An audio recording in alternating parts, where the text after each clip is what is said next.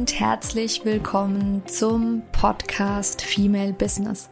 Deinem Podcast für alles, was die selbstständige oder bald selbstständige Frau bewegt. Mein Name ist Christina Siegler. Ich bin Female Business Coach und Mentorin und ich unterstütze dich dabei, deinen ganz individuellen und vor allem ganzheitlichen Weg in die Selbstständigkeit zu finden. Ich wünsche dir ganz, ganz viel Spaß bei der heutigen Folge.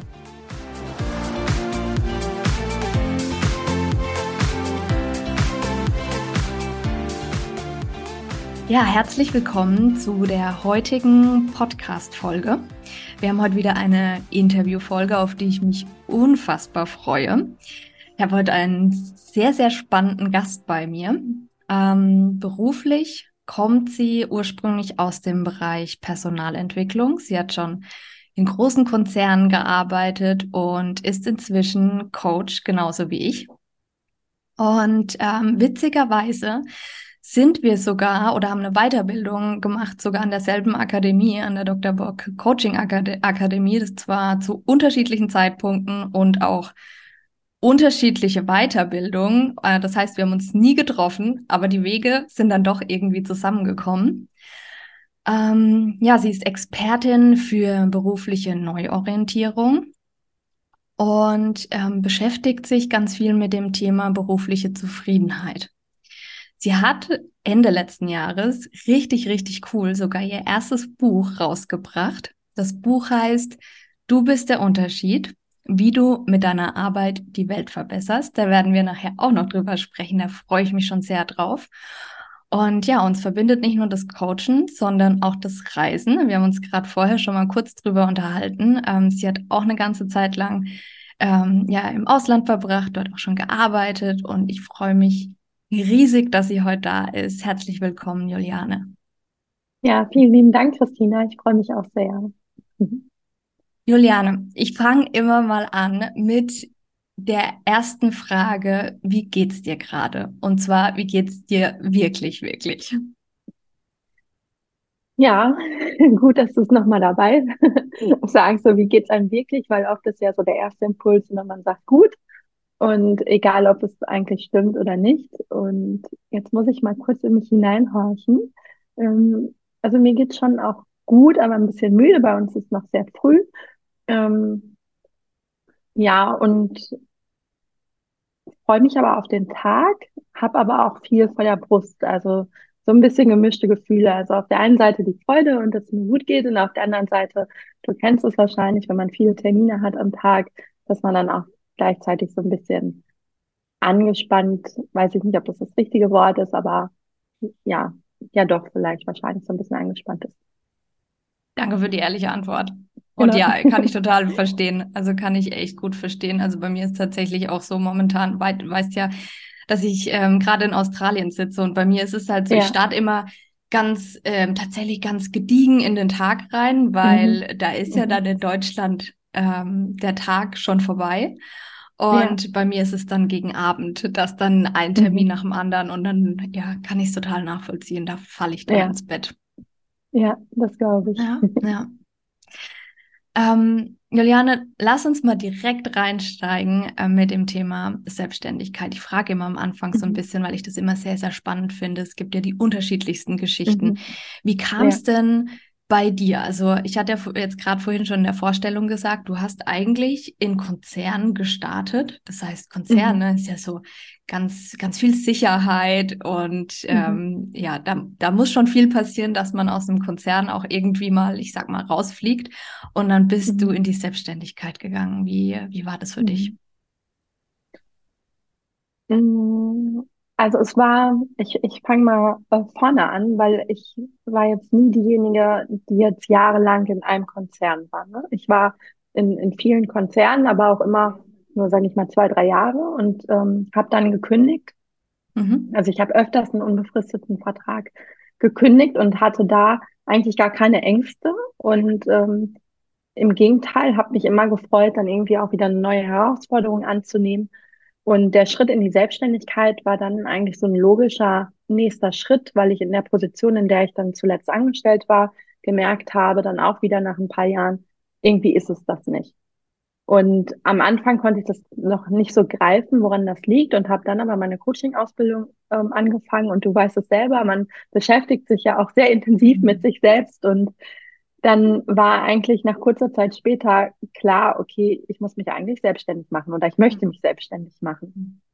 Und ähm, ja, so begann dann eigentlich so mein Weg. Ich habe dann ähm, ja erstmal die Coaching-Ausbildung abgeschlossen, habe dann, während ich noch in Vollzeit gearbeitet habe, äh, so die ersten Dinge aufgebaut, wie meine Website, ähm, ein Angebot definiert etc.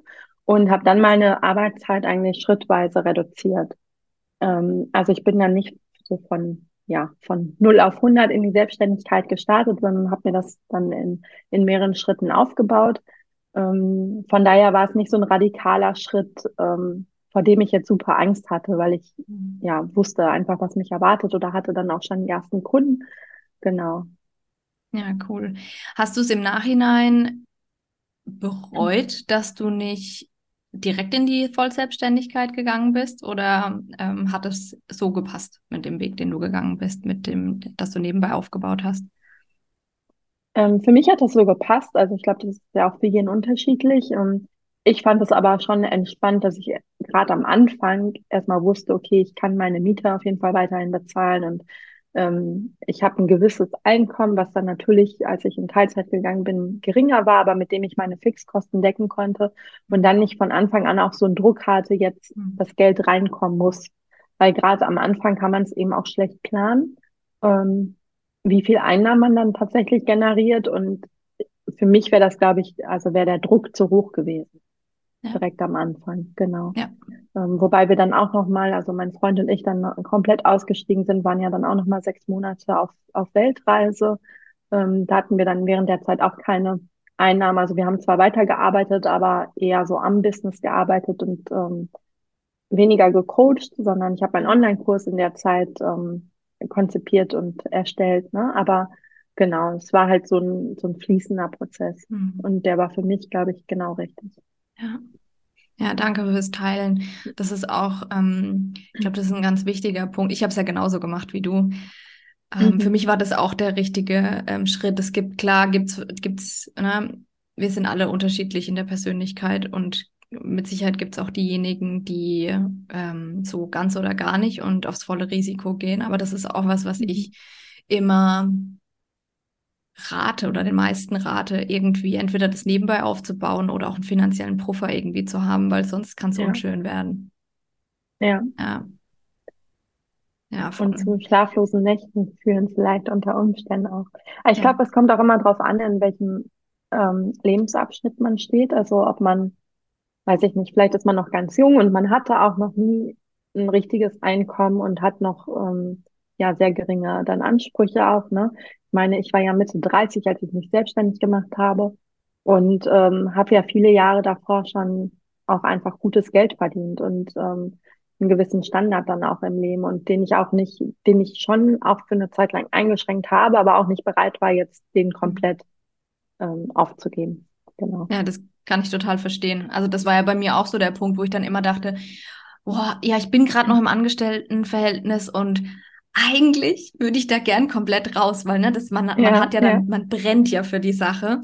Aber wir hatten auch, als wir da noch in Deutschland waren, ähm, allein die, die Mietwohnung. Also das war so in der Heidelberger Gegend. Das ist ja, ähm, mhm. ja auch eine nicht sehr günstige äh, Gegend in Deutschland. Ja. Und das, das, hätte ich, hätte ich einfach nicht gekonnt, obwohl Ersparnisse mhm. da waren. Aber da habe ich mir auch gedacht, das geht nicht. Ich kann, ich kann nicht so krasse Fixkosten haben und dann mhm. erstmal auf null Einnahmen runtergehen. Ja. Ja, ja. ja spannend. Ja. Aber genau, um, ähm, also den ja. Gedanken kann ich auch nachvollziehen. Entschuldigung. Kann ich nein, auch nein, nachvollziehen, ja. so dass man eigentlich am liebsten sofort kündigen möchte. Und mhm. das war bei mir dann auch, irgendwann ging es dann auch nicht mehr parallel, ne? weil ja. mich dann der Job so viel Kraft und Energie gekostet hat und mich so aufgeregt hat, weil er dann zum damaligen Zeitpunkt einfach auch nicht mehr zu mir gepasst hat. Ja. Ich dachte, okay, jetzt brauche ich aber auch einen Cut weil sonst ja, schaffe ich es gar nicht, die Selbstständigkeit so in dem Tempo aufzubauen, wie ich es gerne möchte ja. und habe einfach nicht zu viel Energie, äh, nicht genug Energie, genau so. Ja.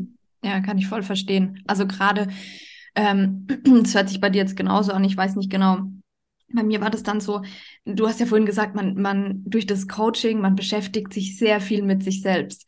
Und dadurch Mhm. entwickelt, also man entwickelt sich, man lernt mehr über sich und man lernt dann Ja. ja auch oft, dass vielleicht das berufliche Umfeld, in dem man gerade ist, nicht mehr so richtig passt. Und dann, ja, wie du Ja. sagst, es zieht dann irgendwie auch Energie und man merkt dann, Ja. ja, man merkt, irgendwas passt nicht mehr. Mhm. Total. Ja. Ähm, ich wollte das, wollte ich das eigentlich später fragen, aber das passt jetzt gerade so gut. Ja. Wie ist es denn, wenn jetzt gerade jemand da ähm, draußen ist, der zuhört und dem es Mhm. gerade so geht, der hat sich, keine Ahnung, vielleicht mit Persönlichkeitsentwicklung beschäftigt, wie auch immer, und merkt, boah, es ist echt anstrengend in diesem Job. Mhm. Irgendwie, ja, es kommt Geld rein, aber es ist einfach nicht meine Berufung. Was Mhm. würdest du, was würdest du demjenigen, derjenigen empfehlen? Mm, Also ich glaube, der erste Schritt äh, fängt immer da an, dass man sich nochmal mit sich selbst beschäftigt. Also du hast jetzt gesagt, derjenige hat das schon getan, aber dass man wirklich nochmal guckt, ja, wo sind meine Stärken, wo liegen meine Interessen, welche Werte habe ich? Und dann im nächsten Schritt zu gucken, okay, wie stelle ich mir denn eigentlich meinen idealen Job vor? Also wie wäre mein Job, wenn es richtig, richtig schön wäre? Und in dem Moment machen ganz viele den Fehler und erlauben sich gar nicht über die ganzen Möglichkeiten nachzudenken, weil sie vielleicht irgendwelche Glaubenssätze im Kopf haben, von wegen, also man hat eine Idee im Kopf und denkt, ach, aber das, das kann ich nicht, dafür bin ich nicht gut genug oder dafür habe ich keine Ausbildung oder wenn ich das ja erlernen möchte, dann müsste ich nochmal bei Null anfangen. Das ist auch so eine Angst, die viele haben oder ja, oder, oder, oder, oder man hat vielleicht ein Berufsbild im Kopf und hat aber die Vorstellung, damit verdient man gar kein Geld. Und dann erlaubt man sich eigentlich gar nicht über diese Möglichkeit nachzudenken. Und das ist aus meiner Sicht aber so ein wichtiger Schritt, dass man sich wirklich mal erlaubt, über alles nachzudenken, weil damit trifft man ja auch noch keine Entscheidung und wirklich mal so in sich hineinhorcht, wie wäre es denn, wenn es richtig, richtig schön wäre, wenn ich eine, eine grüne Wiese hätte und mir meinen Job malen könnte, Hm. um dann im nächsten Schritt dann zu gucken, okay, was ist jetzt realistisch davon oder vielleicht auch Dinge herauszugreifen, worauf es einem wirklich ankommt. Hm. Und dann hat man gute Anhaltspunkte, dass man sagt, okay, das ist mir wichtig, ähm, das muss auf jeden Fall der Job mitbringen, sonst bin ich nicht glücklich oder Ja. werde auch auf Dauer nicht erfüllt sein. Und das sind aber vielleicht auch Themen, die sind nice to have, die sind irgendwie wünschenswert, aber wenn sie nicht da sind, kann ich auch darauf verzichten, dann kann ich dann nochmal einen Kompromiss eingehen. Und wenn ich Mhm. das aber weiß, dann habe ich, glaube ich, einen guten Kompass oder Leitfaden, worauf ich achten muss bei meinem nächsten Mhm. Job. Ja, Genau. ja, schön. Ähm, glaubst du, wie soll ich das jetzt formulieren? Ähm, macht es immer Sinn, sich dann Coach äh, zur Seite zu holen bei dem Thema? Mm, Ja, gute Frage. Also ich glaube, manche kommen da auch alleine gut durch den Prozess. Ähm, ich glaube, man braucht immer dann ein Coaching, wenn man selber merkt, ich komme nicht weiter oder Hm. Ich trete jetzt einfach schon seit mehreren Monaten auf der Stelle und oder Hm. vielleicht auch seit Jahren. Ich bin seit Jahren unzufrieden und mache mir permanent Gedanken, ähm, Hm. kann vielleicht abends auch nicht einschlafen, weil immer die Gedanken kreisen. Ähm, oder ich mir habe vielleicht schon körperliche Symptome, wie ich gehe morgens mit Bauchschmerzen zur Arbeit Hm. oder ähm, habe eben wirklich Schlafprobleme oder ja, irgend, irgendeine Art von körperlichen Symptomen. Ja. Ähm, oder eben, dass man wirklich merkt, man, es passiert nichts. Also ich komme nicht weiter, ich drehe mich immer im Kreis. Ich glaube, an der Stelle ist es dann immer gut, sich Unterstützung reinzuholen. Und viele berichten das eben auch, und das kennst du wahrscheinlich auch von deinen KundInnen, ähm, dass man sagt, ja, man redet vielleicht mit Freunden oder mit der Familie, aber da kommen ja keine neuen Impulse. Die kennen einen, die ähm, gerade die Familie findet es vielleicht toll, dass man im Konzern arbeitet und Mhm. einen in Anführungszeichen sicheren Job hat und ähm, haben dann selber Ängste, wenn sich auf einmal die Tochter oder der Sohn selbstständig machen möchte. Ne? Ähm, deswegen sind die, ist das enge Umfeld meist bei der beruflichen Neuorientierung, zumindest am Anfang, nicht der beste Berater. Das kann ich äh, voll und ganz unterstützen, die Aussage. Ähm, ja, das war bei mir auch so. Und ich habe ich, das muss ich jetzt, muss ich jetzt mal wirklich anerkennen. Auch ich mhm. Kann mich in der glücklichen Lage schätzen, dass durch meine Coaching-Ausbildung ich natürlich jetzt mhm. auch ganz viele Coaches in meinem Umfeld habe und auch ähm, zum Beispiel eine inzwischen unfassbar gute Freundin, die selbst Coach ist. Mhm. Und da funktioniert es natürlich ganz gut, wenn ich ein Thema ja. habe, ne? So ein kleineres Thema ja. und ähm, wir dann drüber sprechen, weil sie ähm, ja, du, du kennst ja, ne? Ähm, einfach nicht die, diejenige durch ihre Ausbildung ist, die mir irgendwie die Meinung aufdrängt, sondern einfach die ja. richtigen Fragen stellt. Aber ansonsten, ja, kann ich voll unterschreiben. Das war bei mir auch am Anfang uh, ein schwieriges Thema. ja. Ja. Ja, ja, und ähm, das macht total viel Sinn. Das heißt, ich fasse nochmal zusammen. Für all diejenigen, die jetzt sagen, boah, ich will jetzt mal starten, ich will erst mal alleine starten, ähm, die können erst mal gucken, dass sie sich mit sich selbst beschäftigen, dass sie gucken, wo sind denn eigentlich die Stärken, was sind die Interessen, was sind Werte, was interessiert mich. Ähm, du hast gesagt, die, die sch schöne Frage, was, wie wäre es, wenn es richtig, richtig schön wäre? Mhm. Und vielleicht auch sich schon mal Gedanken zu machen, was so Bedingungen sind. Was muss der Job haben? Mhm. Ähm, was sind nice to haves? Und ich glaube, mhm. ähm, was dann ja Sinn macht, wenn man quasi weitergehen will, ähm, da greife ich jetzt ein bisschen vorweg, aber das ähm, glaube ich okay. Du hast ja einen Online-Kurs, hast du ja schon gesagt, und ähm, man kann mhm. ja deinen Online-Kurs, glaube ich, alleine machen, richtig? Und ähm, oder mit deiner Unterstützung zusätzlich nochmal. Ja, genau, genau. Ja. Ja. Ja, ja richtig. Weil, ähm, ja, also man wird bei meinem Online-Kurs oder auch bei anderen Kursen, die es eben auch immer gibt, ähm, ist der Vorteil, man wird so ein bisschen an die Hand genommen ne? ähm, und durch den Prozess geführt und ähm, kriegt dann eben auch die richtigen Fragen mhm. gestellt, mit denen man sich vielleicht sonst nicht beschäftigt oder auf die man ja. sonst nicht kommt oder man nimmt sich eben auch mal Zeit dafür und das ähm, ja ist aus meiner Sicht ähm, sehr wertvoll in dem Prozess. Ja. Und Natürlich können ja. die Leute auch dein Buch lesen. ja, das genau. auch schon gesagt. Das ist ja, ähm, zielt ja auch auf das ähm, Thema ab. Ähm, ja, genau. Lass uns dann direkt mal zu dem Buch übergehen. Wie, mhm. erstmal, wie kam es dazu? Also, ähm, mhm. wie kam es dazu, dass du, was hat dich dazu bewegt, ähm, dich hinzusetzen und zu sagen, so, ich schreibe jetzt mein erstes Buch? Ja, das war witzigerweise habe ich davon schon als Kind geträumt. Also ich mhm. war schon immer so eine kleine Leseratte, habe ganz viel gelesen. Also ja, ähm, also wirklich schon als Kind ähm, war dann oft mit meiner Mutter in der Stadtbibliothek und habe mir ganz viele Bücher ausgelie ausgeliehen und lag dann eben bei uns im Garten und habe irgendwie ganz viel gelesen und habe mir damals schon gedacht, boah, wie cool wäre das, wenn du irgendwann mal dein eigenes Buch in den Händen halten würdest.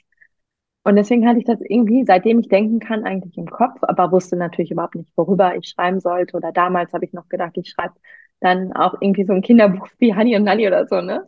Ähm, und dann, ähm, genau, und dann, als ich mich selbstständig gemacht habe als Coach, ähm, ja, dann kam der Gedanke wieder in den Kopf und aber erst wusste ich dann auch nicht, hm, worüber schreibe ich. Und es gibt ja auch schon so viele Bücher in dem Bereich berufliche Neuorientierung und ja, dann habe ich immer mal wieder irgendwie mir darüber Gedanken gemacht, aber kam dann auch nicht so richtig ähm, weiter. Und irgendwann habe ich mir gedacht, nee, Juliane, also jetzt musst du das wirklich machen, weil sonst ähm, träumst du in zehn Jahren noch davon. Und wenn du es jetzt nicht machst, also ähm, es gibt eigentlich keinen besseren Zeitpunkt.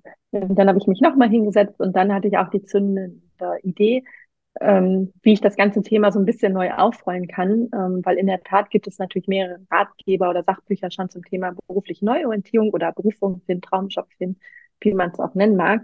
Ähm, aber was mir dann nochmal ein besonderes Anliegen war, das auch in Bezug zu der heutigen Zeit zu setzen, mhm. dass wir so viele Herausforderungen auch in der Welt haben.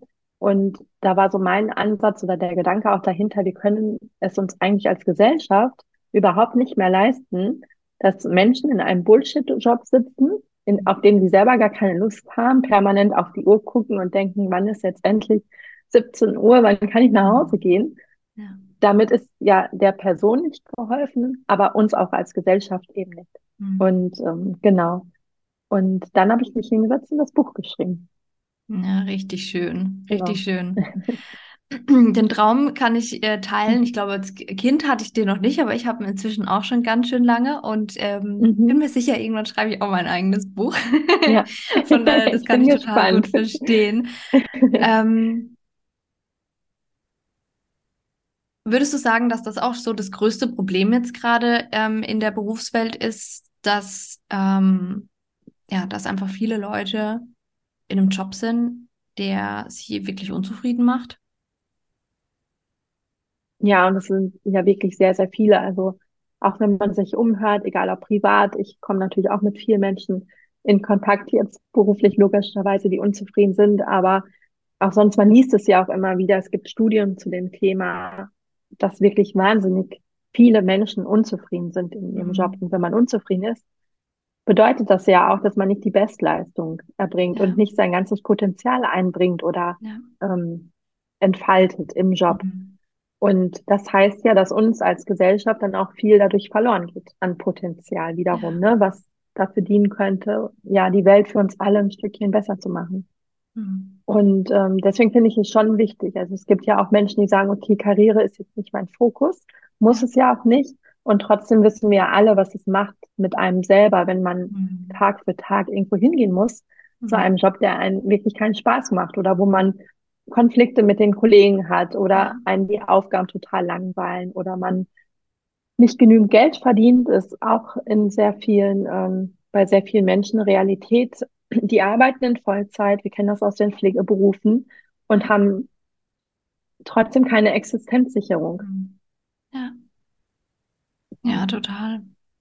Und da muss sich halt irgendwie aus meiner Sicht was, ähm, ja, muss einfach was passieren. Ähm, ja und das erreichen wir aber auch wieder nur, wenn dann viele Menschen, also möglichst viele Menschen ja mit anpacken ne? und versuchen ja. halt ähm, was zu verändern. Hm.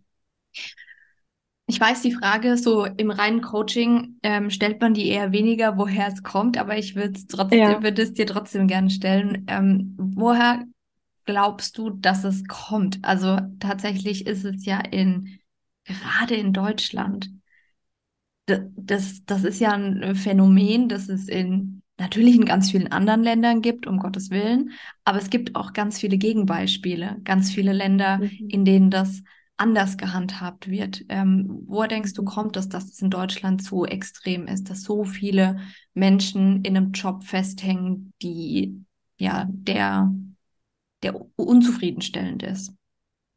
Mhm. Ich glaube tatsächlich, dass es viel mit unserem Denken zu tun hat und mit der Art und Weise, wie wir auch erzogen worden sind. Also gerade so in der Nachkriegszeit war es ja, man hat das Land aufgebaut und wir müssen erstmal hart arbeiten und daher kommt auch, glaube ich, so dieser Gedanke, Arbeit muss hart sein. Das heißt, ähm, umgekehrt, wenn man das mal umdreht, wenn mir die Arbeit Spaß macht, ist es irgendwie keine Arbeit oder kann es keine Arbeit sein. Und ja, so sind wir ein Stück weit auch erzogen, nach dem Motto, auch wenn man nicht unzufrieden ist, naja, ist halt, so ist halt das Berufsleben, ist halt kein Wunschkonzert, ist kein Ponyhof. Also es gibt ja tausend Glaubenssätze auch zu dem Thema. Und wenn man die verankert hat oder so groß geworden ist, dann, ähm, und das beobachte ich ganz oft, dass viele Menschen auch einfach so akzeptieren und hinnehmen, weil es mhm. ja halt so ist und es anderen auch so geht. Und man sich vielleicht gar nicht vorstellen kann im ersten Moment, dass Arbeit auch Spaß machen kann, dass es auch mhm. schön sein kann, dass man gerne zur Arbeit geht, dass man sich wirklich Sonntag schon auf die neue Woche freut und mhm. nicht auf das nächste Wochenende hinfiebert, sondern auch montags gerne aufsteht. Ähm, ist, glaube ich, für viele vielleicht nicht denkbar oder sie kennen es auch wiederum nicht aus ihrem Umfeld, weil ne, das gehört ja manchmal auch schon fast zum guten Ton, dass man so ein mhm. bisschen am Stöhnen ist, so, oh, Mhm. Heute wieder Montag und dass man sich aufs Wochenende freut, das ist ja ein Stück weit unsere Realität. Das ist ja normal ja. für viele Menschen. Ja. ja, und ich glaube, das hat damit ganz viel zu tun. Ja. Ja. ja.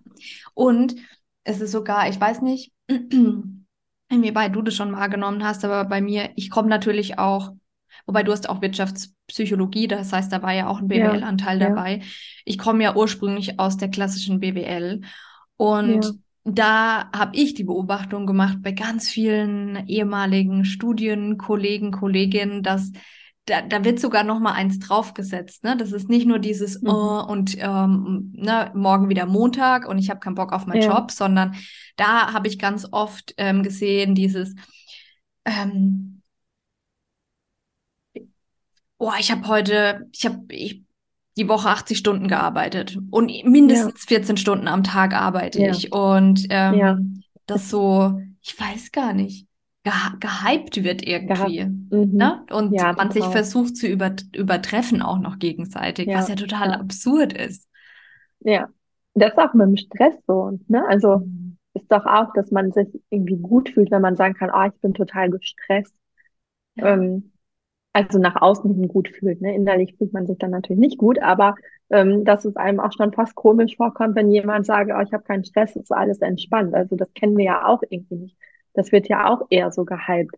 Ähm, ich glaube, da ist jetzt gerade ein Umdenken, ähm, findet da schon statt, Gott sei Dank, weil man auch einfach merkt, das ist nicht gesund und ähm, ja, dieser Leistungsdruck, der in unserer Gesellschaft ist, auch einfach nicht förderlich ist für die Gesundheit und ja auch dazu geführt hat, dass viele Menschen an einem Burnout erkrankt sind oder Mhm. ähm, Depressionen haben. Ähm, aber das war ja früher, also einfach auch normal. Und jetzt kommen eben die Themen wie Achtsamkeit oder Resilienz oder so, kommen jetzt, finden jetzt Gott sei Dank mehr in unseren Alltag, aber ähm, auch noch nicht so lange, ne? Und Ja. ja, das kommt dazu. Ja, ja, und vor allem ähm, ist es oft dann so, ne, da sind wir wieder bei dem Thema Umfeld, was wir vorhin schon hatten. Mhm. Wenn man dann natürlich irgendwie in einem Um- Umfeld ist, wo das gang und gäbe ist, dann Mhm. entsteht da natürlich auch ein sozialer Druck. Mhm. Ja, Ja, ja, total. ja. Also das, ich ich weiß fand das, noch, ja, nee, sag du? nee, ich weiß noch, ich habe ähm, vor zwei Jahren das erste Mal so eine digitale Auszeit gemacht, auch gar nicht so lange, aber ich habe gemerkt, mit der ständigen Informationsflut, die auf einen her ähm, ja, hereinprasselt, ähm, also stresst das ja auch, ne? Also man bekommt ständig E-Mails, jetzt privat, aber auch jetzt beruflich in der Selbstständigkeit. Ähm, weiß ich nicht, man wird immer, steht man unter, Informa unter einem riesigen Informationsfluss. Ja. Und da habe ich mir gedacht, okay, ich brauche eine Auszeit, ähm, habe Mhm. mir vorgenommen, eine Woche, ich glaube damals war es eine Woche, ähm, wirklich, ja, offline zu gehen sozusagen. Mhm. Und ich weiß noch, dass eine zu mir sagte, oh, das kannst du doch nicht machen, du bist doch selbstständig, das geht nicht, aber die mich Mhm. richtig angefahren hat. Also auch nicht neugierig hinterfragt hat, so, oh, und wie machst du das? Also wie bist du dann erreichbar für deine Kunden? Sondern direkt so auf mich drauf, äh, auf mich Mhm. losgegangen ist und sagte, nein, das geht nicht, du bist selbstständig und das, das funktioniert doch nicht. Und also das kannst du aber wirklich nicht machen und so richtig wertend.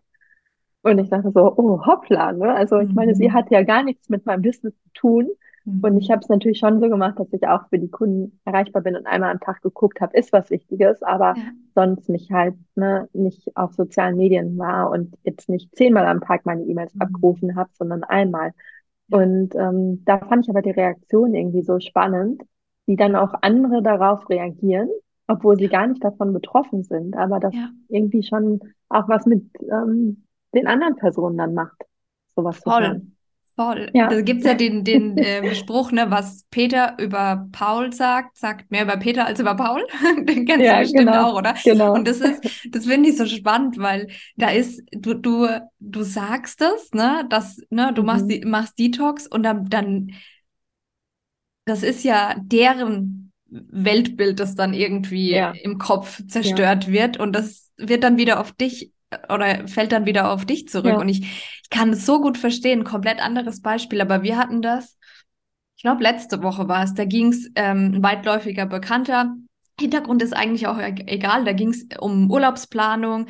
Und ähm, weil dann ne, in der Gruppe nicht geschrieben wurde. Und ich danach gefragt habe, und dann hat derjenige geschrieben, ähm, ja, er arbeitet 14 Stunden pro Tag und es gibt Leute, die wirklich arbeiten. Also ich meine, so ja, wirklich, wirklich arbeiten. ja, Und ich mir dann auch dachte, okay, es ist erstens keine Entschuldigung dafür, dass man sich nicht meldet, ob jemand jetzt viel ja, arbeitet oder nicht. Und vor allem, was da für eine Wertung, wie du ja auch gesagt hast, was da ja, für eine ja, Bewertung reinkommt, ist so crazy, weil in dem Moment, wo ich sowas sage, stelle ich ja all diejenigen, die 14 Stunden am Tag arbeiten, ja. ähm, wertig über diejenigen, ja. die nicht 14 Stunden am Tag arbeiten. Verrückt. Und den gleichen Spruch kenne ich auch. Also als wir damals dann eben auf Reisen waren und wir haben ja auch gearbeitet und wir haben sogar sehr, sehr viel gearbeitet. Also ich weiß noch, wir waren auf Bali, haben im Coworking Space gesessen, teilweise bis um ein Uhr oder zwei Uhr nachts. Natürlich hatten wir dann auch tagsüber mal, waren wir dann dafür mal eine Stunde am Strand oder so. Aber in der Summe haben wir wirklich nicht weniger gearbeitet als in Deutschland. Und ähm, wir haben uns auch in Malaysia mal zwei Wochen komplett eingeschlossen. Wir haben gar nichts von der Stadt gesehen. Wir haben wirklich nur gearbeitet, weil wir gerade was fertigbringen wollten, Projekt. Und ähm, wir auch den Spruch bekommen haben, naja, es gibt ja auch Menschen, die müssen arbeiten. Also nur weil wir im Ausland waren, mhm. also es wird dann gleichgesetzt, okay, mhm. die sind nicht im, die sind nicht in Deutschland, die sind nirgendwo angestellt, die arbeiten nicht. Ja. Und das war irgendwie so verrückt, ähm, das zu sehen, wie oft mhm. man das eigentlich so an den Kopf geknallt bekommt oder ja. ähm, von wem dann auch. Also das war ja auch irgendwie super spannend. Aber ich glaube, ähm, um darauf zurückzukommen, auch zu dem anderen Beispiel mit der digitalen Auszeit, ich glaube, es ist halt wichtig, dass man selber dann die Haltung hat und das nicht an sich so heranlässt, dass man ja. selber stabil ist, weil sonst ähm, ist total schwierig, auch damit umzugehen. Voll. Und ich weiß, das ist vielleicht noch ein anderes Beispiel, als ich noch angestellt war. Ich habe neu im Job angefangen und meine Vorgängerin, also ich war Elternzeitvertretung und meine Vorgängerin, die war wohl immer bis um 19 Uhr da. Mhm. Und das war nicht meine Zeit, sagen wir mal so.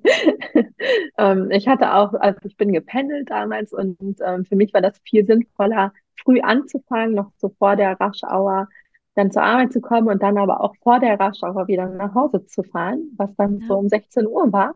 Ähm, und das kam, am Anfang ähm, wurde mir das wirklich so deutlich gemacht vom Team, dass es so, also es wurde nicht ausgesprochen, aber ich habe das deutlich gespürt, dass es erwartet wurde, dass ich eben auch in meiner Position bis 18, 19 Uhr da bin und so die längste, die da bleibt. Mhm. Und ja, das habe ich eben nicht eingesehen, weil ich habe ja auch meine Arbeit gemacht und habe dann gesagt, okay, mache ich nicht, ich mache das jetzt anders. Ja. Und da kamen am Anfang auch wirklich so Sprüche nach Motto, ach, sind wir nur in Teilzeit beschäftigt, ne? Und ähm, ja, und letztendlich haben es die anderen dann aber auch, weil wir hatten flexible Arbeitszeiten, aber es hat eben keiner eigentlich vorher genutzt. Und die anderen sind dann auch mal früher nach Hause gegangen oder mal später gekommen und haben sich mehr Freiheiten genommen, aber nicht weniger gearbeitet dadurch, sondern die Arbeitszeit anders verteilt. Und ähm, ja, und da habe ich, das war auch so ein Learning für mich, dass man das manchmal auch aushalten muss, mhm. ähm, die Sprüche, und dass sich das aber auch nach zwei, drei Wochen wieder erledigt und die anderen sich dann vielleicht auch ein ähm, Beispiel daran nehmen, ne? dass man dann auch Vorreiter sein kann oder manchmal auch ja. sollte, um auch was zu verändern. Weil hinterher war das dann viel locker in der ganzen Abteilung. Und es brauchte aber jemand, der den Anfang macht. Und das ist natürlich ja, manchmal unbequem, selber die Person zu sein, weil man dann eben auch Gegenwind bekommt oder man einen dummen Spruch abbekommt. Aber auf der anderen Seite es dann aber auch wirklich zu einer Veränderung führt. Ja, voll schön. Das kann man ja wirklich auch ähm, außerberuflich. Das kann man ja wirklich auf alle Lebenssituationen mhm. auch beziehen. Das finde ich ja. jetzt, äh, finde ich, finde ich richtig schön, wie du das jetzt nochmal zusammengefasst hast. Einfach dieses, ja, Veränderung bringt auch mit sich, dass es vielleicht mal ungemütlich wird und da dann ja. einfach auch standhaft zu bleiben. Natürlich, ähm, klar auch zu reflektieren, wenn man Feedback bekommt, aber auch zu untersch also unterscheiden zu können, ist es jetzt, ne, ist es berechtigtes Feedback ja. Oder halt nicht. Ja, ja. genau. Oder aus welcher ja. Haltung wird es auch an, an genau. herangetragen, ne? Ja, ja. Genau. Hast du da ähm, so ganz allgemein, wenn es gibt, da bin ich mir ganz sicher, dass äh, jetzt gerade jemand äh, zuhört, der sich denkt, ja, so, so geht's mir auch ganz oft. ja. ich, ähm, irgendwie mache ich Sachen anders und dann kriege ich Gegenwind. Hast du da irgendwie einen Tipp für den oder diejenige? Ich glaube, das hängt mit dem ersten Schritt zusammen, den wir vorhin angesprochen haben, dass man sich mit sich selber beschäftigt. Und weil wenn ich dann erstmal meine eigenen Werte kenne und weiß, was mir wichtig ist und auch was ich brauche, um zufrieden sein zu können oder was mir wichtig ist, das ist ja erstmal die Grundvoraussetzung, dass ich das schon mal selber weiß. weil viele, die sind einfach in dem Hamsterrad drin und hinterfragen dann auch manches nicht und sind vielleicht unzufrieden, wissen aber gar nicht, woher es kommt. Ja. Ich glaube, das ist so der erste Schritt, der schon mal ganz viel verändert, weil wenn ich weiß, mir ist es wichtig, keine Ahnung, mir fällt jetzt kein Beispiel ein, aber ähm, also mir ist es wichtig, vor der Rush Hour zu Hause zu sein, damit ich nicht eineinhalb Stunden brauche für den Nachhauseweg, sondern eine halbe ja. Stunde. Bleiben wir einfach bei dem Beispiel. Dann kann ich eben ja auch was daran ändern. Und dann habe ich aber auch die Haltung, mit der ich das ja. auch so vermitteln kann. Ne? Und ja. bin dann selber gefestigt, weil ich weiß, okay, ich, ich fange das halt früher an ähm, und das ist mir wichtig und deswegen mache ich das so. Ich glaube, das ist so schon mal ein wichtiger Punkt und da ist es egal, um welches Thema es geht, aber dass man selber weiß, okay, das sind meine Werte, das ist mir wichtig und dazu stehe ich. Und irgendwann, klar, am Anfang ist man vielleicht noch unsicher und aber mhm. umso öfters man das auch macht, umso selbstbewusster wird man auch wieder, ähm, weil man einfach und auch so, umso zufriedener, weil ich einfach weiß, okay, ähm, ich stehe auch für die Dinge ein, die mir wichtig sind und das gibt mir dann auch wieder Kraft, auch wenn es am Anfang unbequem ist.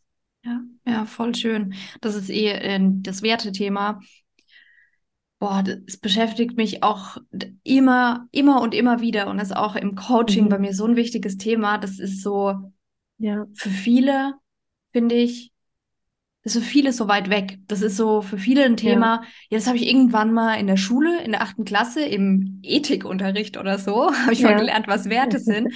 Und dabei bleibt's. Und dabei, wir, wir leben ja Werte, selbst wenn wir uns keine Gedanken machen, leben wir trotzdem ja. irgendwelche Werte. Und äh, da macht es total viel Sinn, mal reinzugucken und auch zu gucken, sind das eigentlich meine Werte oder sind das vielleicht die Werte mhm. meiner Eltern oder Lehrer oder keine Ahnung was.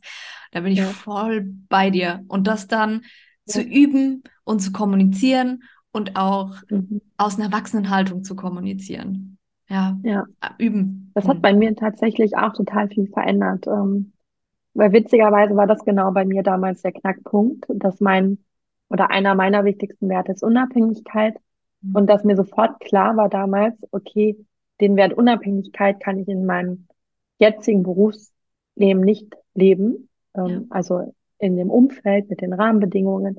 Und ich würde gar nicht sagen, dass man sich mit dem Wert unbedingt selbstständig machen muss. Das sehe ich heute anders, weil dadurch hat sich die Arbeitswelt gerade in den letzten Jahren auch verändert und weiterentwickelt und wir sind viel flexibler geworden. Das heißt, ich kann auch angestellt sein und den Wert leben, weil ich vielleicht ähm, mobil arbeiten kann ähm, oder einfach gute Rahmenbedingungen haben, hab, die damit vereinbar sind. Ähm, das war bei mir damals aber nicht so und da war mir einfach sonnenklar, okay, ich muss was ändern, weil sonst kann ich diesen Wert nicht leben und daher rührt auch meine Unzufriedenheit. Und ja. deswegen meine ich, wenn man sich damit einmal beschäftigt, dann weiß, sieht man auch relativ schnell, mhm. woran es gerade hapert und ja. was man ändern muss. Und dann weiß ich auch, okay, wenn ich jetzt einfach nur wahllos eine Bewerbung an ein anderes Unternehmen schicke für den gleichen Job, ja. Aber was vielleicht die gleichen Rahmenbedingungen hat, wird mich das auf Dauer nicht glücklich machen. Dann ist man ja am Anfang immer so euphorisch und denkt, ja, ich habe jetzt einen neuen Job und jetzt wird alles anders. Mhm. Und man hat aber vielleicht gar nicht das beseitigt, worum es einem wirklich geht. Ja, voll. Da kann ich, kann ich so nachfühlen. Äh, da haben wir uns ja, glaube ich, auch schon mal drüber unterhalten, unabhängig ja. ähm, von der Podcast-Folge. Ist ja auch einer meiner wichtigsten Werte, Unabhängigkeit und auch ähm, mhm. ein anderer Wert von mir. Ähm, ganz, ganz wichtig, Entwicklung. Und bei mir dasselbe mhm. Thema. Bei mir, ich habe dann irgendwann im Angestelltenjob gemerkt, okay, Unabhängigkeit, hm, schwierig. Gerade so dieses räumlich auch unabhängig zu äh, sein, das ja. funktioniert nicht. Und Entwicklung, das hat eine ganze Zeit lang gut funktioniert. Ja. Und dann irgendwann war der Punkt, wo ich wusste, okay, ich mache diesen Job wenn ich den in fünf Jahren noch mache, dann mache ich ihn noch genauso wie jetzt. Ich, da, ja. es gibt keine Möglichkeiten oder ja. ne, wenig, sehr wenig. Mir zu, ja. zu wenig Möglichkeiten, mich weiterzuentwickeln. Ja, ja. Und das ist auch so Wahnsinn, weil ich habe das auch gemerkt, irgendwann stagniert es klar, weil man kommt irgendwie neu in den Job rein, dann ist ja sowieso alles neu, dann geht man ja abends mal mit so einem vollen Kopf ja. nach Hause und denkt, okay, das lerne ich nie. Und ähm, man ist aber relativ schnell ja dann in dem Job drin und vielleicht kriegt man am Anfang nochmal eine Weiterbildung oder so. Aber irgendwann stagniert es oder ist die Lernkurve zumindest flacht ab. Ja. Und das war auch so spannend in der Selbstständigkeit, weil da sind wir uns ja auch ähnlich. Ich ähm, bilde mich ja auch super gerne weiter und entwickle mich gerne weiter. Und ähm, das war dann in der Selbstständigkeit natürlich toll, weil die Lernkurve so steil war, wie nie Mhm. zuvor für mich. Und man so viele Themen sich reinfuchsen muss, lernen muss, ähm, neu sind für einen. Ähm, genau, das war toll, ja.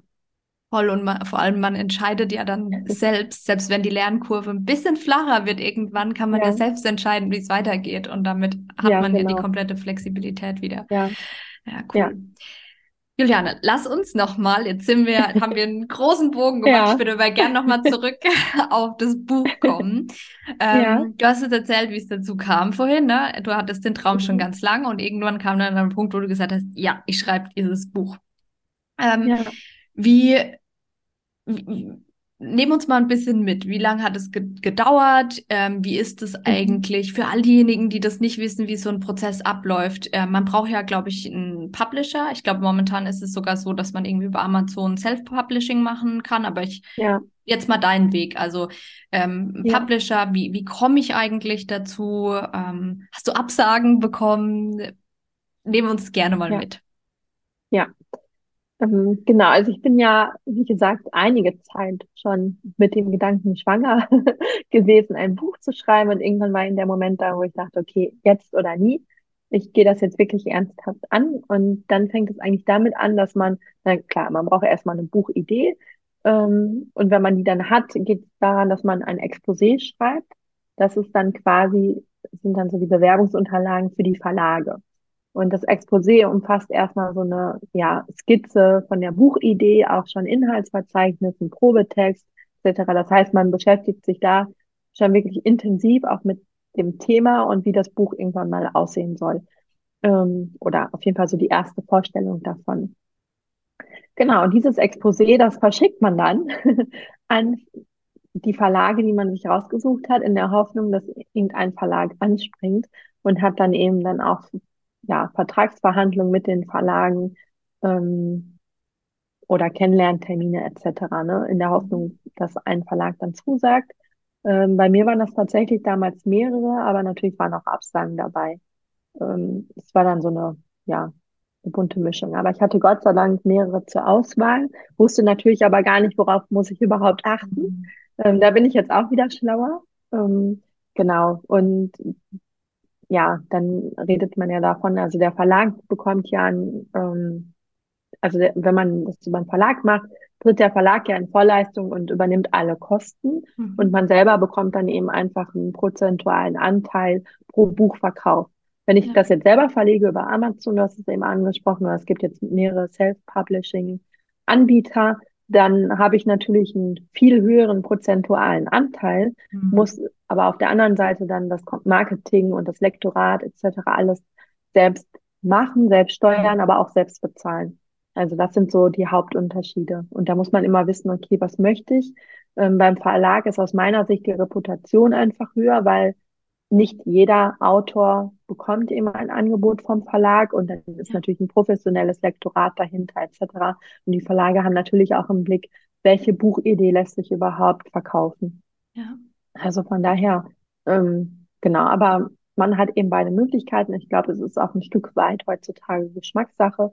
Für mich war aber schon klar, also wenn, dann möchte ich das in einem Verlag machen. Und als ich dann die Zusage vom Verlag hatte, das war dann, ähm, genau, das hat so ein paar Monate dann gedauert, das war dann im November 2021, ähm, wo dann alles unterschrieben war. Und dann habe ich mich dran gesetzt und dann hatte ich noch drei Monate Zeit, das Buch zu schreiben bis zur Abgabe. Das kann man aber auch anders machen. Also für alle, die jetzt vielleicht die Augen aufreißen und denken, oh Gott, wie soll ich denn in, in drei Monaten so ein ganzes Buch schreiben? Ähm, genau, also man hat auch durchaus manchmal länger Zeit. Für mich war es eben wichtig, dass das Buch letztes Jahr, also im Jahr 2022 rauskommt, Mhm. weil das Thema auch so aktuell war. Und das passte einfach so, so gut in die Zeit, dass ich dachte, okay, und es gab jetzt, also es gab auch noch kein Buch, was diese beiden Themen ähm, so zusammengebracht hat. Und deswegen war es mir wichtig, dass es schnell auf den Markt kommt. Und genau, und dann hatte ich mir es auch so eingeplant, dass ich dann die drei Monate dann auch wirklich wenig drumherum hatte, sondern habe alle Projekte geschoben und habe dann wirklich eigentlich von morgens bis abends ähm, geschrieben. Und das war aber für mich auch genau richtig, weil ich dann einfach so eintauchen konnte. Ich habe mir auch ganz viel Literatur geholt ähm, und nachgeforscht und recherchiert und beschrieben. Und dann war einfach so mein, ich habe das am Esstisch gemacht. sah einfach so aus mit ganz vielen Büchern und meinem Laptop und Notizen und so richtig ausgetobt. Und ich glaube, für mich wäre es schwer gewesen, manche machen das ja auch anders, die sagen, ich setze mich jeden Tag eine halbe Stunde hin und schreibe eine Seite oder so, und dann habe ich ja irgendwann auch ein Buch zusammen. Aber ähm, ich habe das einfach genossen, da mich so richtig fallen zu lassen in den Prozess und nicht auf die Uhr gucken zu müssen und zu sagen, oh, jetzt habe ich aber gleich das nächste Coaching oder gleich den nächsten Termin oder jetzt habe ich nur eine halbe Stunde Zeit, jetzt muss ich schnell schreiben. Also ich konnte mich da so richtig ähm, ja fallen lassen und das ja. war genau das Richtig Richtige. Mhm. Da, so wird es mir, glaube ich, auch gehen. Das hat mich jetzt, wo du erzählt hast, Küchentisch und die ganzen Bücher, das hat mich so ein bisschen an meine Masterarbeit ja. erinnert. Da hatte ich auch ja. stapelweise die Bücher überall im Esszimmer so um mich herum verteilt. Äh, da kommen Erinnerungen hoch. Ja, es wäre bei mir wahrscheinlich ähm, genauso. Ähm, zu der äh, quasi Bewerbung, ähm, die du jetzt gerade äh, genannt hast, ist es, ist es da dann tatsächlich so, dass das Exposé plus Inhaltsverzeichnis, äh, hast du gesagt, plus eine, eine Probe quasi und that's mhm. it? Oder ist es dann wirklich so wie eine Bewerbung, dass man dann auch nochmal dazu schreibt, ähm, was so die Ideen zusätzlich dahinter sind, warum man denkt, dass das das Buch ist, das es noch nicht gibt? Ja, genau. Also da kann man auch gerne mal googeln, also für alle, die jetzt zuhören und vielleicht auch den Wunsch haben, man kann ähm, da auch einfach mal googeln, Exposé für Verlage oder so. Oder viele Verlage haben auch tatsächlich auf ihrer Website dann wiederum auch ähm, Anforderungen an das Exposé. Das kann nämlich auch variieren ähm, pro Verlag. Und da findet man aber ganz gute ähm, Anhaltspunkte, was alles drin enthalten sein soll. Also klar, man muss sich auch als Autor nochmal vorstellen, sich da auch positionieren, warum man da auch was zu dem Thema sagen kann, ne? Ja. Ähm, oder woher man eben auch die Kompetenz oder die Expertise hat ähm, dann sollte man das Buch auch nochmal das Thema ähm, in Relevanz setzen zur Aktualität. Also da gibt es so ein paar Bereiche, die man abdenken ähm, sollte. Genau. Ja. ja. Ja, ja, total spannend. Das ist so, na ja, klar, wie mit jedem neuen Thema ist am Anfang, glaube ich, wenn man sich damit noch nicht beschäftigt hat, ähm, ist ja. es so riesig. Und wenn man sich dann mal hinsetzt und damit beschäftigt und es runterbricht, ähm, dann ja. wird es machbar. Ja. ja. Ja, genau.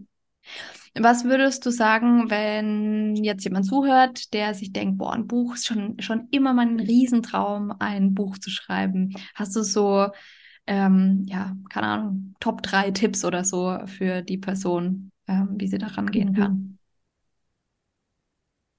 Mhm.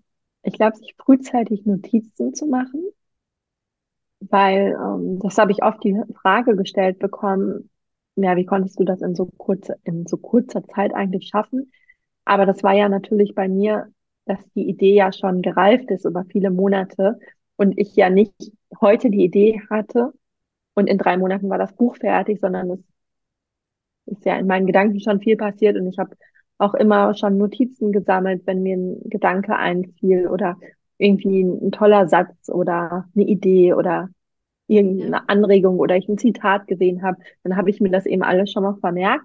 Das heißt, ich, ich hatte schon eine gute Sammlung und ich glaube, das ist ganz gut, dass immer, wenn einem was einfällt, dass man schon mal irgendwie ein Notizbuch hat oder digital irgendwie ein Ordner, Word-Dokument, wie auch immer, ähm, dass man sich das einfach schon mal aufschreibt, dass der Gedanke nicht verloren geht und das dann vielleicht auch schon mal irgendwie sammelt, also auch wenn man Ideen hat ein Inhaltsverzeichnis, dass man dann die ähm, Notizen dann entsprechend strukturiert. Also das hat mir dann sehr geholfen. Dann auch einfach viel, das wäre vielleicht ein weiterer Tipp, viel zu lesen ähm, zu dem Thema, was es vielleicht schon gibt auf dem Markt. Ähm, weil da bekommt man natürlich auch wieder Anregungen oder man liest vielleicht ein Buch und denkt sich, ach, da fehlt auch aber der und der Aspekt. Und dann hat man schon mal eine gute Idee, was man dann in seinem eigenen Buch dann mit reinbringen könnte. Ne? Also ja, selber viel lesen, genau. Notizen sammeln frühzeitig schon. Und ein dritter Tipp, ähm, einfach anfangen. Also das klingt jetzt so blöd, aber ähm, auch vielleicht, wenn man noch gar keine Zusage hat vom Verlag oder das vielleicht auch noch weit weg ist, man braucht ja auch den Probetext für das Exposé, dass man einfach sich wirklich mal dran setzt und anfängt runterzuschreiben und sich da vielleicht die, die Uhr stellt, ähm, weil ich kann mir vorstellen, oder so war es auch bei mir, wenn das noch nicht fix ist, dann fehlt vielleicht auch die Motivation, ähm, sich da jetzt wirklich den ganzen Tag hinzusetzen, aber mal anzufangen und dann festzustellen, oh, das macht mir Spaß oder habe ich den Gedanken und jetzt wollte ich eigentlich nur eine halbe Stunde schreiben, dann sind es vielleicht doch 40 Minuten geworden oder doch eine Stunde, ne? Ähm, oder vielleicht ist es einem auch total schwer gefallen, aber dass man irgendwie lernt, irgendwas aufs Papier zu bringen oder dass man das trainiert, genau. Ja, voll schön. Und kann ich auch, ähm, auch das unterschreiben. Ich habe bei mir auch ähm, angefangen, einfach, ja, wie du sagst, Notizen zu machen, habe auch, wenn mich gerade selbst Thema sehr beschäftigt hat, ähm, mhm wirklich auch schon ausgeschrieben, so meine, meine eigene ja. Geschichte, wenn ich gerade in diesen Emotionen auch drin war, wo mich irgendwie mhm. was echt angekotzt hat zum Beispiel und in mhm. der Emotion, aus der Emotion raus dann zu schreiben, ähm, ja. so dass es, das gibt nochmal, klar, es ist, da kommt, kommt drauf an, was für ein Thema das ist natürlich, ob man, ne, ähm, ob das jetzt ein mhm. reines Fachbuch ist oder ähm, ob da eigene Geschichten mit reinfließen oder nicht, aber ähm, ich glaube eh allgemein das Thema machen. Ist mhm. viele Menschen, ich, ich bin da, ich habe mich da, ich schließe mich da nicht aus. Ähm, ich liebe es, mich weiterzuentwickeln. Und ja, manchmal ist es dann so, dass man vergisst, ins Machen zu kommen. ja, total. Und da ist ja auch der innere Schweinehund, den kennen wir alle. Also ja ne, klar habe ich jetzt das Buch geschrieben und es ist fertig und es ist auf dem Markt, aber es war ja auch vorher, lange Zeit habe ich ja erzählt, auch in meinem Kopf und ich kam nicht an den Punkt, es zu machen. Ja. Ähm, deswegen, ich glaube, das müssen wir alle trainieren und lernen und ähm, meine Erfahrung ist, dass wenn man es dann aber wirklich macht und sich dran setzt, dann man wirklich dann denkt, ach so, ja, so schwer war das ja gar nicht. Mhm. Warum habe ich das nicht vorher gemacht? Und das auch mal so in kleinen Schritten runterbrechen. Das hast du mhm. eben auch so schön gesagt. Ähm, weil am Anfang erscheint dann das immer so groß, irgendwie auch so ein Buchprojekt oder die Selbstständigkeit. Also es ist immer so wie so ein Berg vor uns. Und man denkt, ja. oh Gott, soll ich das denn jemals schaffen? Aber wenn man das mal runterbricht, okay, womit fange ich denn jetzt an? Ja. Was sind denn die einzelnen Komponenten? Was ist jetzt so ein kleiner Schritt, den ich schon mal angehen kann? Ja. ähm, dann ist es gar nicht mehr so groß und dann hat man aber auch das Gefühl, es geht irgendwie voran und man ja. kommt irgendwie vorwärts und das gibt ja. einem wieder Mut für den zweiten Schritt und für den dritten und dann auf einmal stellt man fest, oh, ich bin ja schon hier irgendwie auf dem Weg und der Berg ist schon kleiner geworden. Ja, und vor allem auch sich selbst und seine Idee ernst nehmen, ne? Das ist ja, das ja. ist ja auch so oft so, oh, ja, ich, warum soll ich denn, äh, warum soll jemand ein Buch ja. von mir lesen? Aber sich wirklich ja. selbst auch ernst zu nehmen und sich die Zeit einzuräumen für seine Träume. Ja. Mhm. Mhm. Ja, voll schön. Juliane, wir sind, ähm, es neigt sich Richtung Ende. Es macht mega Spaß. Ich würde ja. äh, gerne noch eine Stunde weiter mit dir quatschen. Ich würde aber gerne noch ein Thema, bevor wir abschließen, und ich gerne noch mal auf ein anderes Thema mit dir eingehen. Und zwar mhm. ähm, das Thema Coaching ähm, und Coachingmarkt, wie die aktuelle Lage mhm. so ist. Also einfach mal so von Coach zu Coach. Ähm, ja. Es ist ja der Markt ist ja momentan so ein bisschen, wie soll ich sagen, ist nicht ganz so einfach. Weil halt ganz, ganz viele Coaches da sind und ganz viele, die überhaupt nicht wissen, was Coaching ist und sich aber Coach mhm. nennen. Ähm, ja. Wie ist so deine, dein Eindruck? Ja, der Coachmarkt. Also du hast es angesprochen. Ähm, ich glaube, es gibt ziemlich viele Menschen, die Coach sind oder Coach werden wollen. Gerade in den letzten ein, zwei drei Jahren sind da, glaube ich, nochmal unheimlich viele Menschen auch dazugekommen. Und ich glaube, es ist nicht immer unbedingt das Interesse für das Berufsbild, weil du hast es auch angesprochen, viele wissen vielleicht auch gar nicht, was macht überhaupt ein Coach. Ähm, aber ähm, vielleicht ist es so drumherum, was vermittelt wird, dass das für viele ansprechend ist. Also der Lifestyle, der auch damit einhergeht, ähm, weil man das in den sozialen Medien sieht. Man sieht einen Coach und denkt, oh, der jettet die ganze Zeit um die Welt, der ist an mhm irgendwelchen tollen Orten, kann von überall aus arbeiten, ist in der Öffentlichkeit, verdient viel Geld, kann sich alles erlauben. Ne? So, das ist ja so das Bild, was oft vermittelt wird, was auch nicht immer der Realität entspricht. Mhm. Aber ich glaube, was dann einfach für viele attraktiv ist und so ein haben wollen Gefühl vielleicht auslöst. Und dann ist der Coach-Begriff ja nicht geschützt. Das heißt, jeder kann sich erstmal so nennen. Ähm, ich glaube, um auf deine Frage zurückzukommen, der Markt wird das regeln in den nächsten Jahren, weil Qualität setzt sich immer durch. Und die Gefahr ist aber natürlich, dass wenn man Coaching anbietet, aber keine Ausbildung hat, ähm, man natürlich auch viel kaputt machen kann. Also mhm. kaputt jetzt in Anführungszeichen, weil man arbeitet mit Menschen und die bringen Probleme mit, die bringen Herausforderungen mit und die muss ich handeln können. Und ich muss auch wissen, wo sind meine Grenzen als Coach, ja. was ganz wichtig ist. Ähm, dass ich nicht mit Menschen arbeite, die eigentlich in der Therapie besser aufgehoben sind, zum Beispiel. Ja. Und ähm, das kann natürlich den Ruf auch von uns Coaches schaden. Ähm, und deswegen für alle, die die zuhören und vielleicht über ein Coaching nachdenken, da vielleicht nochmal so der Appell, wirklich darauf zu achten, bei wem ich ein Coaching buche. Also was hat derjenige eine anerkannte Ausbildung? Ähm, ist es ein seriöser Coach?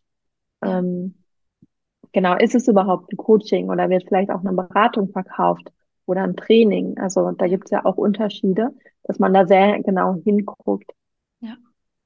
Ja, und vor allem auch ähm, was sich auch Gedanken vielleicht zu machen, was, was man selbst möchte. Ne? Ich glaube, was auch ganz ja. oft durch diese Verwirrung auf dem Markt passiert ist, dass jemand dann ein Coaching bucht und vielleicht was ganz anderes bekommt, ähm, als ja. das, was er eigentlich möchte.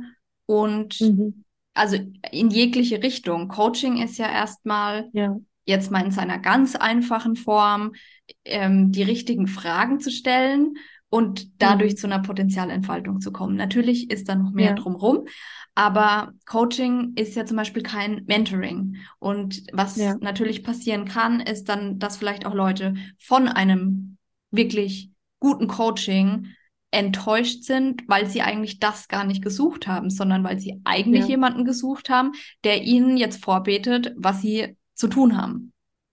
Ja, genau. Ja. Und das höre ich tatsächlich auch öfters in Vorgesprächen. Also nicht jetzt oft, aber manchmal kommt es vor, dass ähm, dann die KlientInnen sagen, oh, ich möchte ähm, aufgezeigt bekommen, ganz genau, welche Berufe zu mir passen.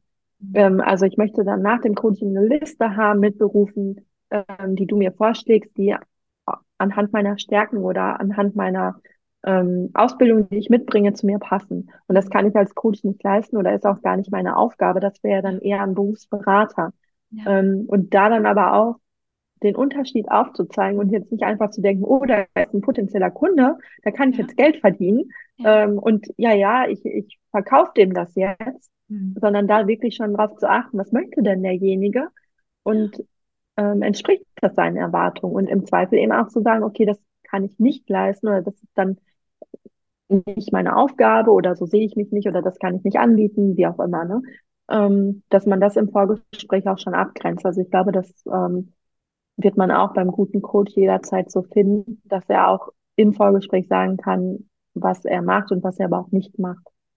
Ja, und weißt du, was total spannend ist? Für dich ist es schon so selbstverständlich ein Vorgespräch, aber überhaupt, ja. dass es ein Vorgespräch ja, genau. Das ist ja auch noch ein, ein Punkt, ja. der auch für alle, die ja. jetzt zuhören, also egal, ist eigentlich egal für mich, ob jetzt Coaching oder Mentoring, oder sogar Therapie. Ja. Selbst das würde ich mit einschließen, würde sagen, ja. ein Vorgespräch ist unfassbar wichtig, weil dadurch ja. rausgefunden werden kann erst, zum einen stimmt die Chemie. Das kann ja auch einfach sein, dass der, dass der Coach helfen kann, aber die Chemie einfach so gar nicht stimmt und dann, dass die, das Vertrauen einfach nicht da ist, sich nicht so aufbauen kann.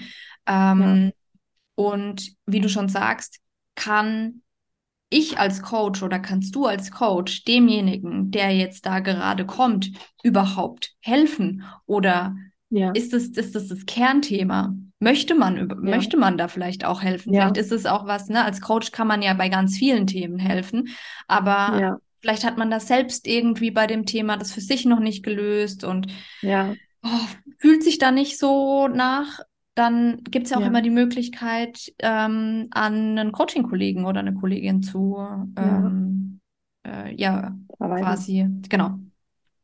Oder zu empfehlen. Ja. Ja, ja, genau. Das ist auf jeden Fall auch wichtig.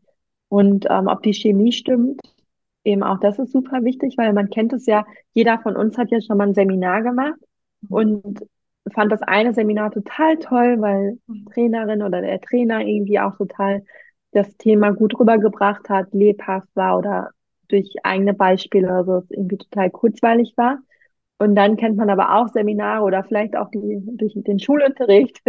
ähm, da kennen wir es durch verschiedene Lehrer, ne, dass wir dann denken, boah, das Thema ist eigentlich total spannend. Aber so wie die Person das vermittelt, ist es Mhm. total einschläfernd oder ich kann mit der Person nicht, die ist mir einfach unsympathisch.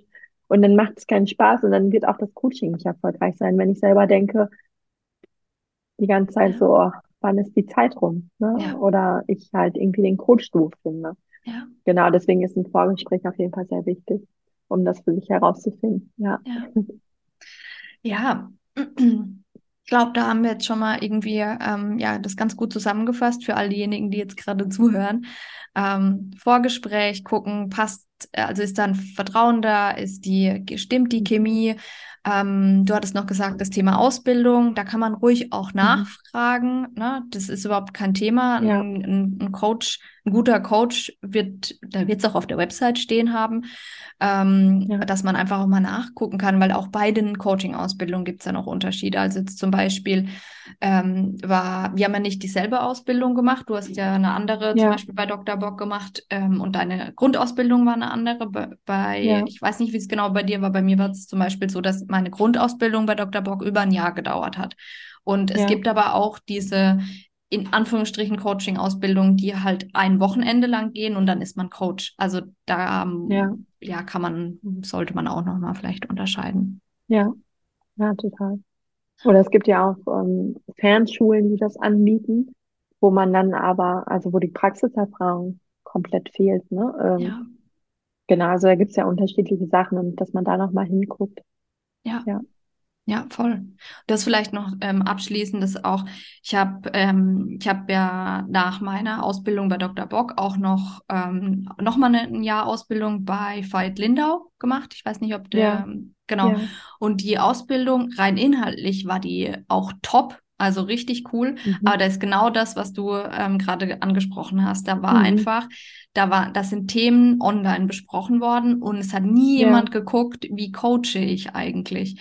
ja, Und ähm, daher ist zum Beispiel auch die Ausbildung, die ich bei Dr. Bock gemacht habe, ähm, für mich unerlässlich, weil da habe ich ja, quasi das Handwerkszeug gelernt. Alles, was dann da ja, drauf kommt, ist nice to have an Themen, aber ja, auch vielleicht für diejenigen, die jetzt zum Beispiel gerade zuhören und überlegen, hm, ist der Beruf Coach was für mich? ja, Ähm, da wirklich sich wirklich mit zu beschäftigen. Wo mache ich meine mhm, Coaching-Ausbildung? Und auch, das ja, funktioniert nicht rein online. Funktioniert ja, nicht. Man braucht jemanden, der mal ja, zuguckt, der Feedback gibt, wenn man selbst coacht. Ja. Ja, die Erfahrung teile ich und ich habe auch ähm, Fernkurse schon gemacht, aber das kam dann eben alles on top. Also die Ja, Grundausbildung war da und auch schon noch andere Weiterbildung und dann, ähm, wo es mir wirklich darum ging, dann irgendwie nochmal ein Wissen zu haben. Also zum Beispiel, ich habe eine Ausbildung gemacht, Stress- und Burnout-Coach und Coaching konnte ich schon, aber so dieses ganze Thema um Stress und Burnout, das konnte ich mir dann aber gut im Selbststudium noch beibringen. Da gab es auch Prüfungen, aber es war nicht so praxisorientiert was ja, in dem Fall nicht so schlimm war, ne? Aber da gucken, okay, was bringe ich schon mit? Reicht das, wenn ich sowas jetzt noch on top mache oder bin ich vielleicht ganz am Anfang und ich sollte wirklich erstmal eine Grundausbildung machen und darauf achten, dass eben dieser Praxisteil auch vorhanden ist. ja. Weil Coachen lernt man nur das Coachen Mhm. und nicht, also ich weiß nicht, man kann ganz viele Bücher dazu lesen und sich weiterbilden etc. Aber wenn ich es nicht mache oder keine Übung sammle, dann werde ich es nicht lernen. Nee, Das ist meine ja, Erfahrung. ja, Ja, bei- kann ich, kann ich eins zu eins unterschreiben. Und auch am Anfang, man, man muss, da sage ich tatsächlich, muss mit Absicht Fehler auch mal machen und ja, korrigiert werden in dem Bereich, weil das viele Dinge fühlen sich am Anfang beim Coaching komisch an. Zum Beispiel auch einfach die eigene ja, Meinung. Das ist ja für viele so selbstverständlich, die eigene Meinung ständig preiszugeben. Ähm, das ja, einfach erstmal komplett. Es war bei uns auch am Anfang so, eigene Meinung durfte man dann irgendwann in, ne, mit einbringen, aber am Anfang war das strengstens verboten und es ist ja, äh, so ja, wichtig, dass man das am Anfang lernt. Ja, ja, ja, ja, ja, cool. Juliane, wir sind so gut wie am Ende. Ich habe noch drei ganz Ja, kurze Abschlussfragen, die stelle ich jedem Gast. Ja, Ähm, die erste Frage ist, was ist für dich das Wertvollste auf der Welt? Oh ähm, Gesundheit und Liebe. Mhm. Also überraschenderweise ist es jetzt nicht der Job, obwohl der mir so viel Spaß macht, aber ich glaube, die Basis ist wirklich, fängt immer an, dass man A gesund ist natürlich. Ich glaube, das ist die Grundvoraussetzung und dass man einfach ein stabiles Umfeld hat oder so eine generell so eine Zufriedenheit. Und das muss jetzt gar nicht, Liebe meine ich jetzt gar nicht, ich brauche jemand anderen dafür, um glücklich sein zu können, so meine ich das nicht. Aber dass man sich auch selbst liebt und selbst ja. mit seinem Leben zufrieden ist oder sein Leben liebt, ähm, das kam mir jetzt so spontan. Ja, voll schön. In den Kopf. Genau. Voll schön. ja. Danke für das Teilen. Mhm. Zweite Frage ist, was ist aktuell dein größter Traum, unabhängig vom Business? Mehr von der Welt zu sehen. Mhm. Also ich habe schon relativ viel gesehen, aber ich merke jetzt auch, ich, ähm, unsere Weltreise war 2018. Ja. 2018, ja genau. Und seitdem sind wir nicht so viel gereist, ähm, mhm. viel am Business gearbeitet. Dann war natürlich auch Corona. Also wir haben schon Urlaub gemacht, aber eher ähm, ja in Europa und so ich sage jetzt einfach mal einen normalen Urlaub. Ich glaube, du weißt, was ich meine und ich hoffe auch alle, die jetzt zuhören. Aber wir haben keine Rucksackreisen in ferne Länder gemacht und da merke ich, da, da kribbelt's. Da äh, kribbelt's wieder, genau, ja. und äh, möchte ich wieder los und genau, das ist jetzt so der, der Traum ja, voll im schön. Moment. Kann ich der Kann so gut nachvollziehen. Kann ich so ja. gut nachvollziehen. Bei uns war jetzt ein halbes Jahr House-Sitting und jetzt geht es so richtig ja. erst los mit dem Reisen. Ja. Und ich, ja, ich kann es ja. so gut verstehen. Ja. Eine letzte Frage. Gibt es eine Art Lebensweisheit oder Motto, ähm, das du gerne mit uns und mit den Hörern, Hörerinnen teilen magst? Jetzt auch eine sehr spontane Antwort, was mir direkt in den Kopf geschossen ist. Mach dein Ding im Sinne von wirklich höre auf dich und auf dein Herz, mhm. was du möchtest und mach das. Also lass dir von niemandem reinreden oder dir von irgendjemandem sagen, du kannst etwas nicht oder du darfst was nicht oder du sollst in deinem Job bleiben, obwohl du total unglücklich bist. Mhm. Also zieh einfach dein Ding durch. Ich meine, das hört sich auch immer so ein bisschen so nach so einem Kalenderspruch an, aber es ist ja tatsächlich so. Also wir haben dieses Leben und hol das Beste einfach ja. Ja. dafür heraus. Also und gestalte dir das Leben so, wie du es dir vorstellst ja. und nicht wie deine Eltern es sich vorstellen oder deine Freunde oder deine Partnerin oder dein Partner, sondern guck, dass du glücklich bist. Ja, ja, voll schön, voll schön. Das ist, ja, das, ne, das hört sich, das ist immer so weit weg an, aber man kommt alleine auf die Welt und man geht alleine. Mhm. Und was man halt dazwischen draus macht, liegt halt in der eigenen Hand. Und voll, voll schön, ja. dass du das jetzt, ähm, ja, dass du das so gesagt hast. Voll schön. Juliane, vielen, vielen, vielen lieben Dank. Es hat unfassbar viel Spaß gemacht. Ähm, über, wir sind ganz viele Themen, die wir jetzt angesprochen ja. haben. Ähm, vielen Dank und ich verlinke natürlich alles für, für diejenigen, die zuhören, die ähm, ja, Julianes äh, Website äh, angucken möchten, wo es den Online-Kurs auch gibt. Ähm, das Buch natürlich, es wird alles verlinkt und ähm, von, von Herzen vielen, vielen lieben Dank. Ja, sehr gerne und danke dir, dass ich hier zu Gast sein durfte. Mir hat es ähm, ja auch sehr, sehr viel Spaß gemacht. Also auch dir vielen, vielen Dank.